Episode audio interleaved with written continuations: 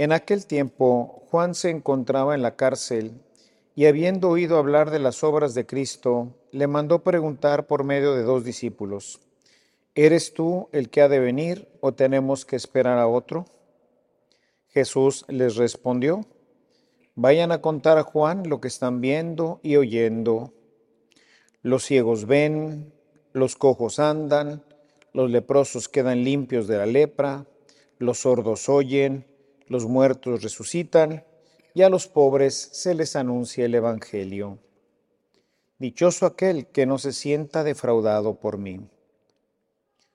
Cuando se fueron los discípulos, Jesús se puso a hablar a la gente acerca de Juan. ¿Qué fueron ustedes a ver en el desierto? ¿Una caña sacudida por el viento? No. Pues entonces, ¿qué fueron a ver?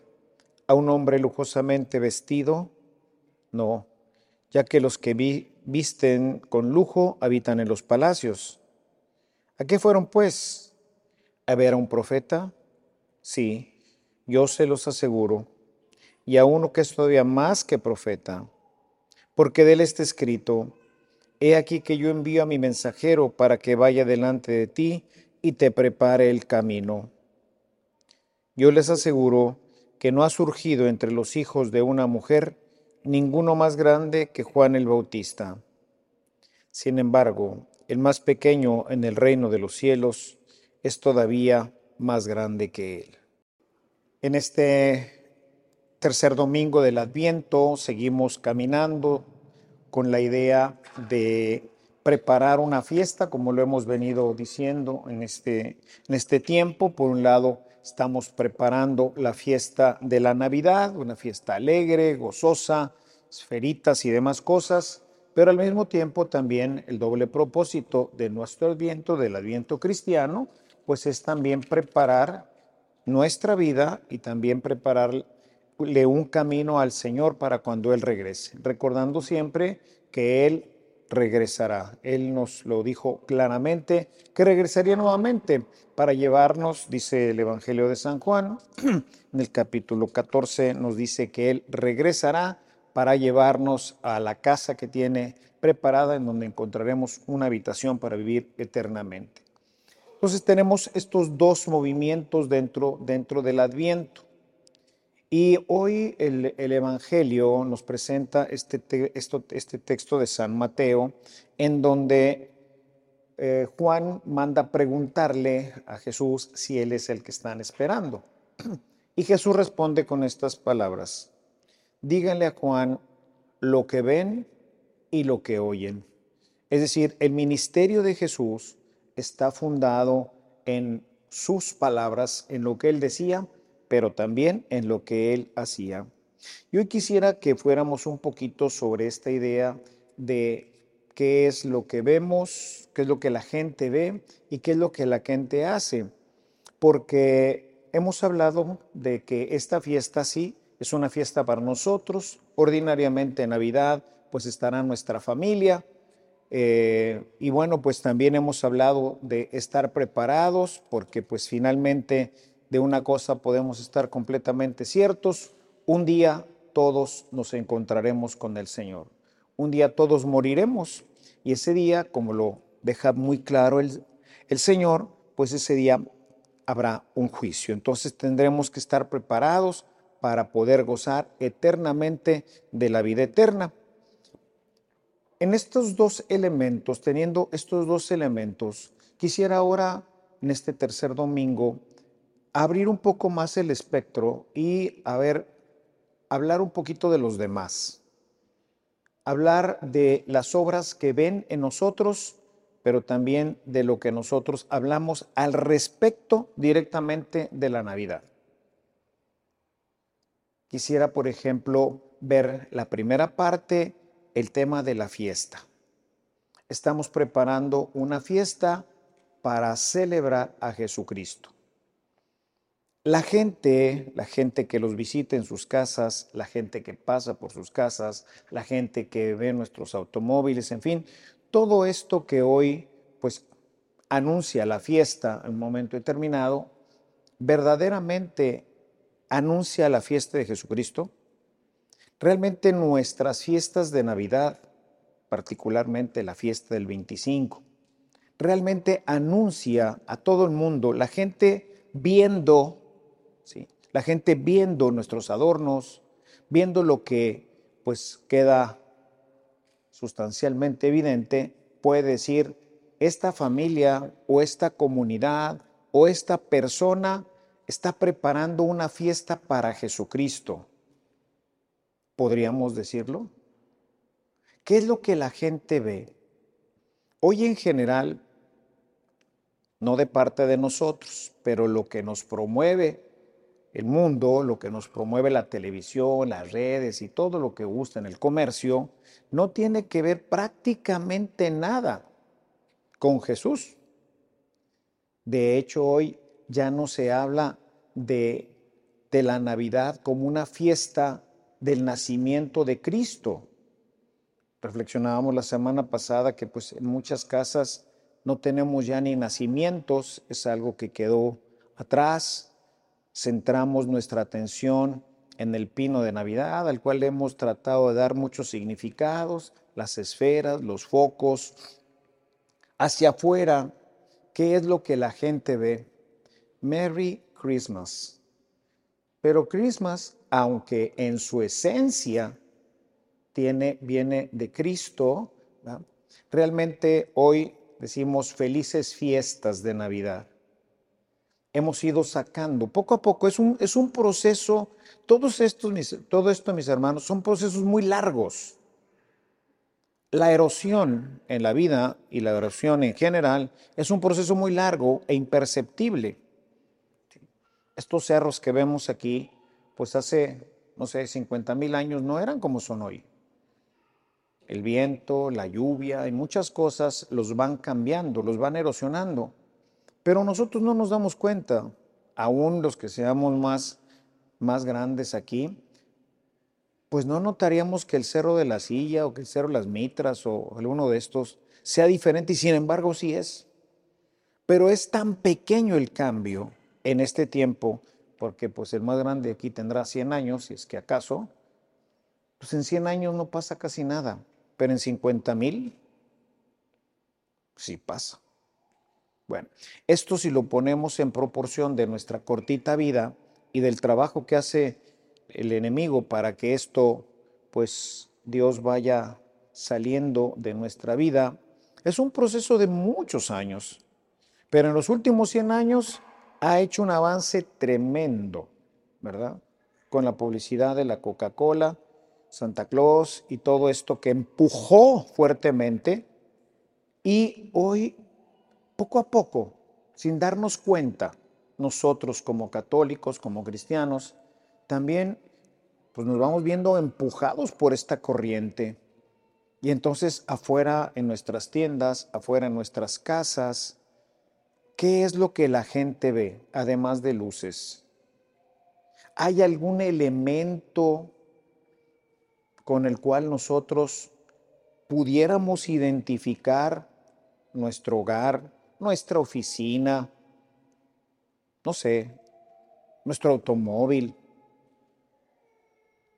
de que verdaderamente pues estamos preparándonos para la fiesta de Jesucristo, que todo esto que ustedes ven, todos estos foquitos, estos pinos y estas esferas y todo, tienen una sola razón, Estamos de fiesta en mi casa, estamos de fiesta en mi oficina. Yo estoy de fiesta porque celebro a mi Salvador, celebro a mi Redentor. Siempre que toco estos temas, siempre me vienen a mí un texto muy antiguo de Isaías que hemos venido leyendo, del capítulo 29, que dice, este pueblo me honra con sus labios pero su corazón está lejos de mí. Y se refería al Antiguo Testamento. Pero vean cómo es, este proceso, yo le llamo procesos de erosión, porque no es que de un día para otro cambió. Es algo que se va metiendo, ¿no? O sea, hoy los niños, que eh, he venido hablándoles últimamente, ya hace bastantes semanas, les he venido hablando de la importancia de lo que estamos nosotros haciendo con los pequeños. Es la siguiente generación. ya nosotros cómo celebramos. Realmente hoy noto en mi propia vida y en las vidas de las personas con las que convivo, sobre todo las nuevas generaciones, que la manera como celebramos la Navidad, mis papás y yo, pues dista mucho de ahora. Y si lo refiero todavía a la generación atrás, a la generación de mis papás en sus casas cuando eran pequeños o jóvenes, pues es también completamente diferente. Pero la diferencia es que cada vez se va diluyendo más y se va diluyendo más y se va diluyendo más. Y entonces, pues las posadas hoy que son, pues son fiestas. No tiene nada que ver con Dios, ni tiene que ver nada con Jesús, ni tiene que ver nada con nada. La piñata tiene que ver, les decía recientemente, pues tiene que ver con personajes hoy de todo tipo, desde bonitos, buenos, cómicos, no cómicos, etcétera, pero ya no tiene la significación que tuvo originalmente. Y la fiesta de la posada tampoco tiene la significación que tenía anteriormente. ¿Y quién sabe eso? Casi nadie lo sabe. Casi nadie sabe qué es una posada, ni por qué le pegamos a la piñata. Pero todos los chiquillos quieren pegarle a la piñata. ¿Para qué? Pues para divertirse pegándole a una piñata. Pero realmente ¿Cuál es el significado? ¿Cuál es el sentido? Y ahí entramos al siguiente tema que tiene que ver, decía, vean y díganles lo que, lo que ven. Es decir, una serie de signos, los socojos caminan, los ciegos ven, etc. O sea, hay signos, pero también hay palabras. Es decir, estos signos se tienen que complementar con palabras. ¿Qué tanto en este adviento nosotros hablamos de Jesucristo? ¿Qué tanto hablamos de su segunda venida, del encuentro que un día vamos a tener con Él? ¿En casa? ¿Qué tanto nosotros verdaderamente pudiéramos decir que somos precursores, que somos aquellos a los que Jesús envía al mundo para preparar su camino? Miren que yo envío mi mensajero delante de ustedes para preparar el camino. ¿Estamos realmente asumiendo ese compromiso en nuestras oficinas, en nuestros ambientes, en ambientes que son pues realmente hoy pues muy semejante a los ambientes de los paganos de, de otro tiempo? De Roma cuando empezó el cristianismo. O sea, no podemos decir que en nuestras oficinas hay ambientes cristianos. O sea, realmente la Navidad está significada por las esferitas y todo este tipo de temas, ¿no? Pero, ¿quién habla de Dios? ¿Quién habla de Jesús? ¿Quién habla de esta fiesta? ¿Quién habla del regreso del Hijo del Hombre? Pues vean que poco o casi nada, ¿verdad? Entonces, ¿qué va a seguir más adelante? ¿Qué vamos a seguir festejando? La siguiente generación, los niños de hoy, ¿qué van a festejar dentro de 20 años o 25 años que se estén casando y que también tengan familia y que también se reúnan alrededor de una mesa el 25 y que también pongan un pino y todo lo que hoy hacemos nosotros? Además de eso, qué? ¿Qué estaremos festejando? ¿Realmente estaremos preparando a nuestras siguientes generaciones o a nosotros mismos? O quizás a la gente que pues no tenemos, como les he dicho, que ir de misión. Tenemos primos, hermanos, sobrinos, amigos, compañeros que necesitan conocer al Señor. Que esos amigos, hermanos, pues también van a tener el encuentro con Cristo. Y Jesús claramente dice en el Evangelio, en el capítulo, si mal no me recuerdo, es el capítulo 5, verso 29, dice, unos resucitarán para la vida y otros resucitarán para la muerte. Es decir, ha sido muy claro el Señor en diferentes parábolas, el mismo San Pablo, San Pedro, de que al final vamos a tener que enfrentar un juicio. hemos sido buenos, cómo hemos sido, hemos seguido más o menos el Evangelio o los principios evangélicos que hoy decimos. Y no nomás nosotros, hoy quiero hablar de ser esos promotores, esos precursores. A lo mejor, pues no como yo lo hago, ¿verdad? O sea, no, no vas a andar a lo mejor predicando ahí en, en medio de las oficinas, etcétera, ¿no? Pero tiene que haber elementos, tiene que haber palabras, tiene que haber signos que le dejen ver al mundo que el 25 de diciembre, a quien celebramos, es a Jesucristo, el Hijo de Dios, que se ha hecho hombre y que vino para salvarnos. Y lo estamos festejando porque Él nació hace dos mil años, pero está vivo.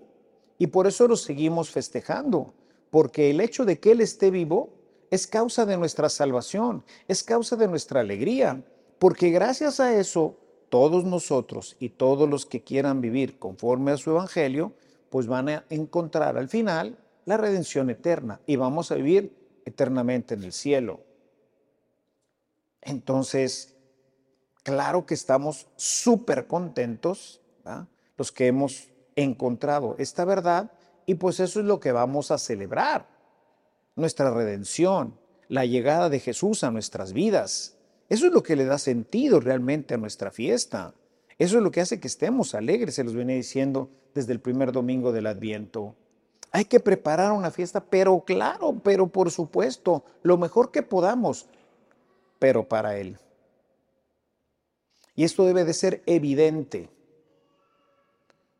Todo el Adviento, por eso Llega el Adviento y bueno, ya desde antes ya había pinos y esferas y guirnaldas y todo en los supermercados. Pero en cuántos supermercados hay, por ejemplo, nacimientos o niños Jesús o, digo, no sé, fiesta de Cristo. Le hemos ido quitando ya elementos que pudiéramos haber inventado, pero al contrario, en vez de ser toda esa gente creativa, ¿no? Que hace todos esos eslogans y todo esto, pues no. Lo último, y este año ya la verdad no he visto ninguno, como un año, hace ya algunos años, que hicieron un, pequeño logo y, una frase que decía, Jesus is the reason for the season, ¿verdad? O sea, Jesús es la razón por la que estamos festejando es de, de todo este tiempo, ¿no? Y entonces en, muchos, en muchas casas de repente se veía unas mantas que se mandan a hacer, veces que se imprimen, ¿no? Jesús es la razón de nuestra celebración. Lo pusieron ya para que más o menos rimara también en español. Entonces, Jesús es la razón de nuestra celebración. Pues sí, pues eso es, ¿verdad? Entonces la gente dice, hey, que no se te olvide lo que estamos celebrando qué bueno los pinos, qué bueno las esferas, qué bueno los regalitos, qué bueno todo. Está precioso, padrísimo, todos lo disfrutamos. ¿Cómo no lo vamos a disfrutar? Pero la razón de esta fiesta, la razón de todo esto es que Jesús está vivo, está presente y lo celebramos en su cumpleaños. Pero por otro lado, también, ¿quién les va a hablar de Jesucristo si nosotros no lo hacemos? Y la Navidad es un tiempo propicio. ¿Por qué? Pues porque todos los elementos pueden ser muy ad hoc. Por ejemplo, puedes poner un pequeño nacimiento, bueno, el misterio que se llama Jesús, el niño, y este, o sea, el niño Jesús, un, pequeño Belén, también le llaman, ¿no? Ahí le pones también sus esferitas ahí en un ladito de tu escritorio. Digo, no sé. Hay que ser creativos. La gente dice, ah, o sea, ¿cómo? A ver, ¿De qué se trata esto, no?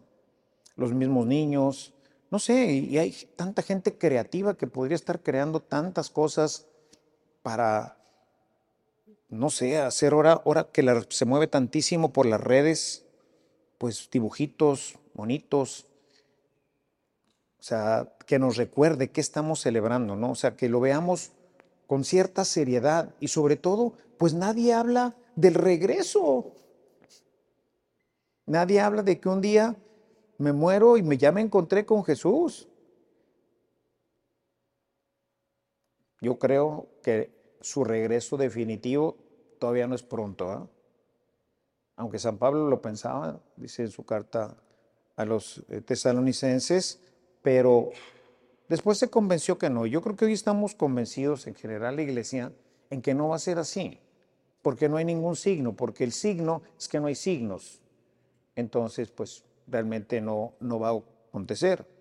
Pero de que vamos a encontrarnos con Él, y esa será el encuentro definitivo con nosotros, donde se definirá nuestra salvación, se, se decirá la salvación de un primo, un hermano, un compadre, mi hijo, mi padre. Yo le acabo de escribir ahorita a mi prima, ya ven que pedí ahorita por, por mi tío Pablo.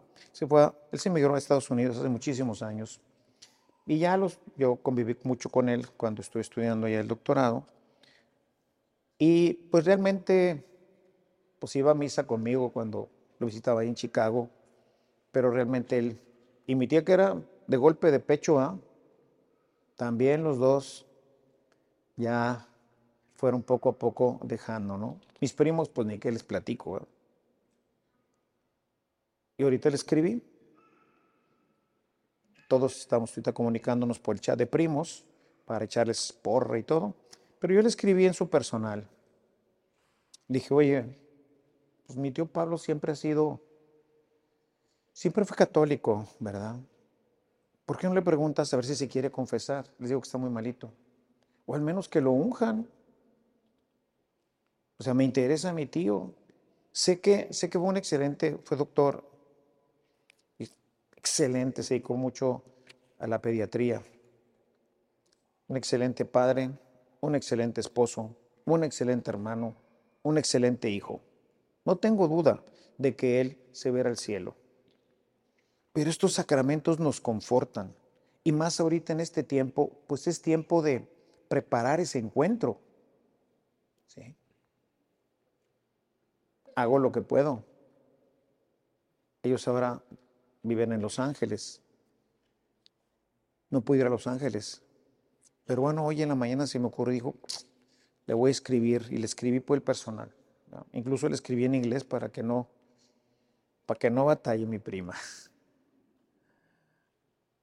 O sea, para que vea la seriedad, ¿no? Que, que yo le pongo esto.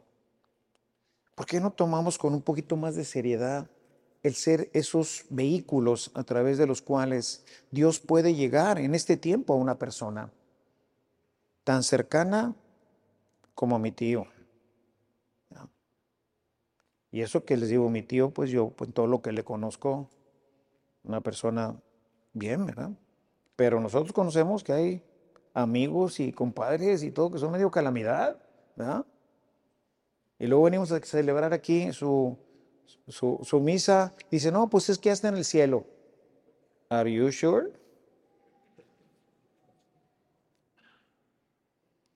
Entonces, yo creo que es un tiempo muy hermoso, tiempo para una fiesta, para nosotros que estamos vivos, muy hermoso para nuestros chavos, para los niños, hermosísimo, padrísimo todo esto, pero también es un tiempo de hacernos conscientes a nosotros y a otros de que esto se va a acabar un día, y vamos a tener que pues enfrentar al Señor, ¿verdad?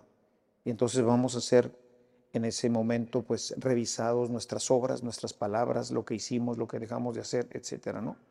Entonces darle, como decía mi director espiritual, de, de cuando en cuando una limpiadita a la cadena, ¿verdad? Porque luego empieza a hacer ruido. Entonces, trabajar un poquito también en nuestra vida espiritual, pero también en la vida espiritual, especialmente de los que están cerquita de nosotros. Olvídense de los que están en África y no, no, no, olvídense de eso.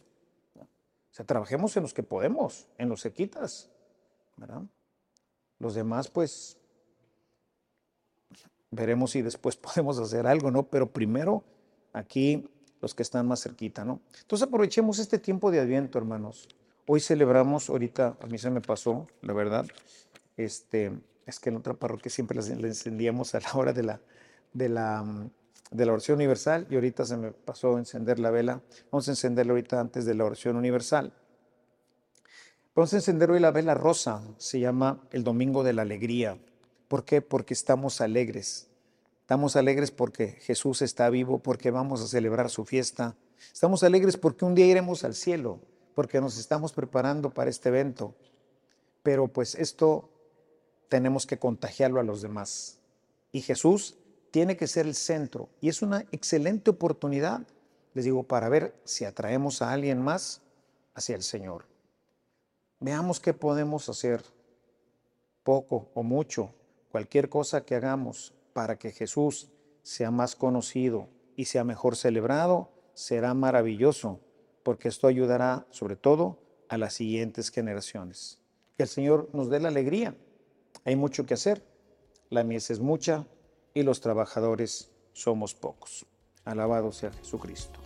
Este servicio llegó hasta ti gracias a la aportación económica de nuestros suscriptores.